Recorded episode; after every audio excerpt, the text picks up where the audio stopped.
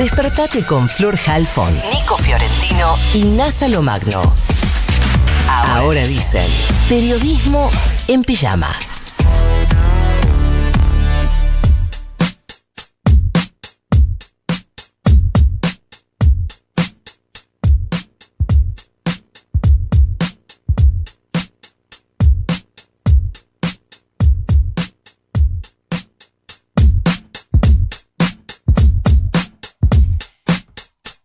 Las 7 y 33. Ayer, eh, más o menos a esta hora, un poquito más tarde en realidad, eh, informábamos de la aparición de esta chica, quien no vamos a nombrar porque es lo que están solicitando ahora que no hay búsqueda, eh, pero una menor de 7 años que eh, había desaparecido. Su mamá se había preocupado mucho porque no no aparecía después de que ella sabía se había ido con un hombre con el que cartoneaban. Estamos hablando de una familia que vive en la calle en la ciudad de Buenos Aires y apareció un poco por suerte, digo, en el medio de todo esto y otro poco mm, por rating, podemos decir.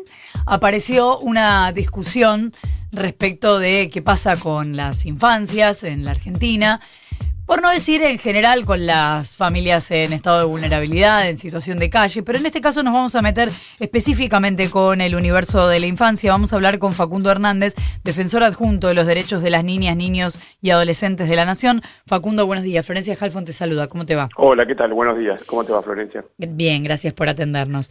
Eh, ¿Cómo se puede hacer para prestarle más atención y qué cuidados tenemos que tener en esa atención en el universo de la infancia en la Argentina?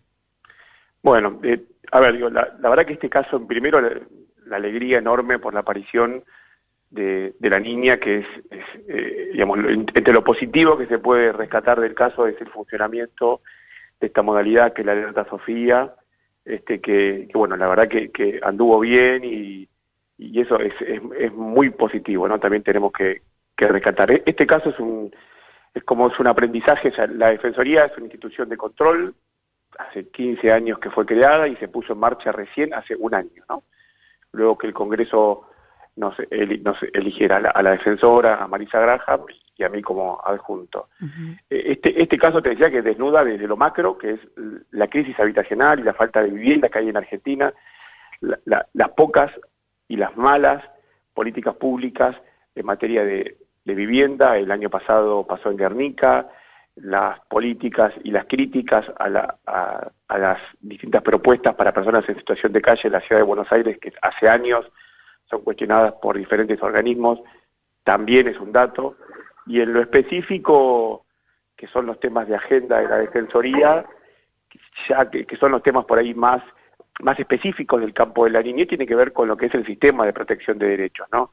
Estamos, eh, digamos, nosotros somos un organismo nacional, trabajamos en articulación con los organismos de control locales, en este caso la Defensoría del Pueblo de la Ciudad de Buenos Aires, estamos en coordinación eh, para desandar el camino de las intervenciones o de las no intervenciones que llevó adelante, en este caso, el Consejo de Derechos de Niñas, Niños y Adolescentes. Eh, estamos hablando, obviamente, de distintas realidades en las distintas provincias. En este caso hablamos de la ciudad de Buenos Aires. Eh, me imagino que cada provincia tiene eh, un, un, modo de abordar la situación distinto y una problemática distinta, ¿no? Eh, en el caso de la ciudad de Buenos Aires, ¿cuál diríamos que es el conflicto o la vulnerabilidad más grande que sufren las infancias? Bueno, digo, la, la, la, la general es la pobreza, te diría. Uh -huh. Seis de cada diez niñas y niños en Argentina son pobres, dos de cada diez son indigentes, ligado a esto está la crisis habitacional, ¿no? que es uh -huh. muy importante en todo el país y también en la ciudad de Buenos Aires con estas características.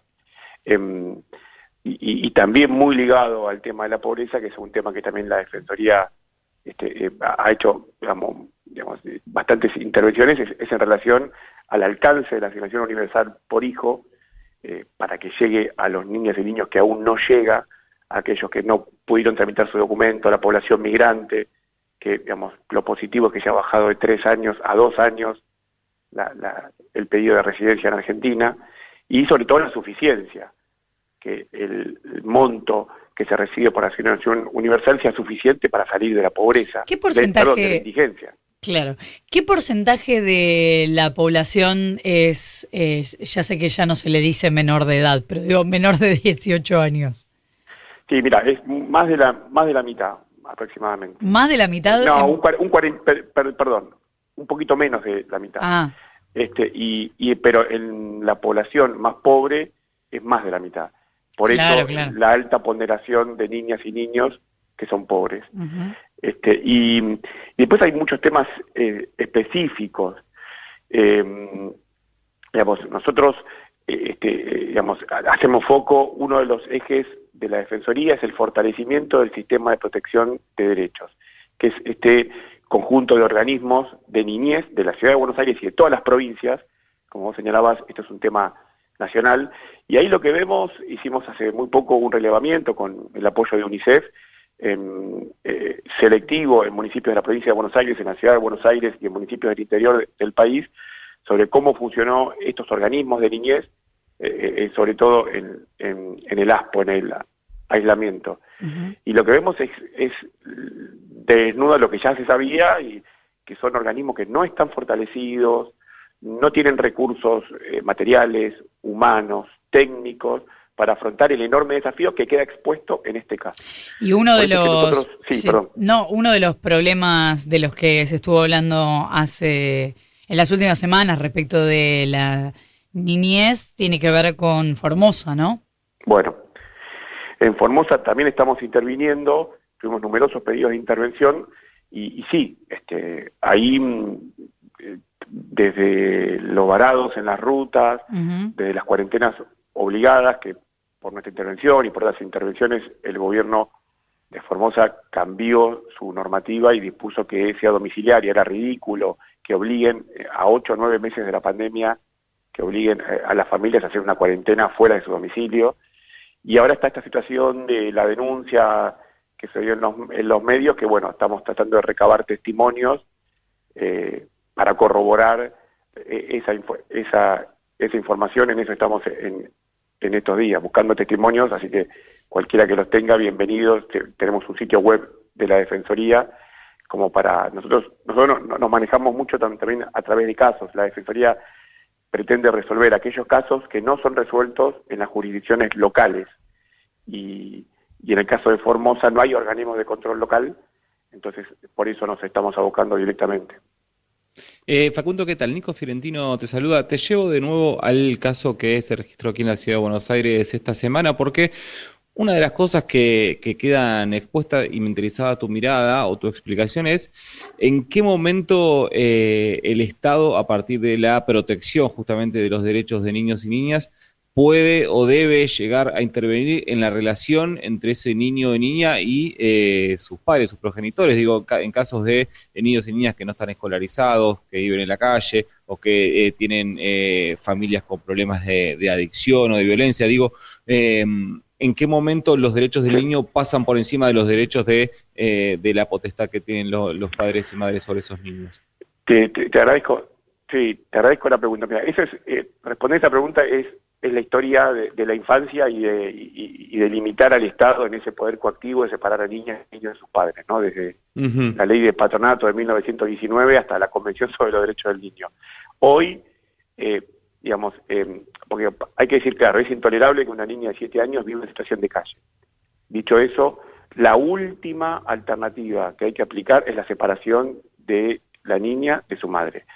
Antes hay muchísimas alternativas que es lo que la ley de protección integral define como medidas de protección, digamos que son políticas públicas, eh, equipos técnicos, dispositivos de albergue de la madre y de la niña en, un hogar sin separarlas, que eh, ambas o la niña, si la madre eh, sufre problemas de adicción, conviva con su familia ampliada, agotadas todas esas posibilidades y siempre en resguardo de los derechos de la niña, se puede tomar una medida excepcional que es esto que vos me planteás, que es, eh, digamos, donde el Estado interviene y separa a la niña de, su madre.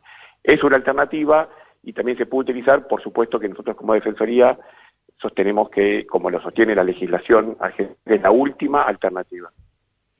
Es Facundo Hernández, defensor adjunto de los derechos de las niñas, niños y adolescentes de la Nación. Muchísimas gracias por habernos atendido. No, a ustedes por, por llamar, muchas gracias. Hasta luego.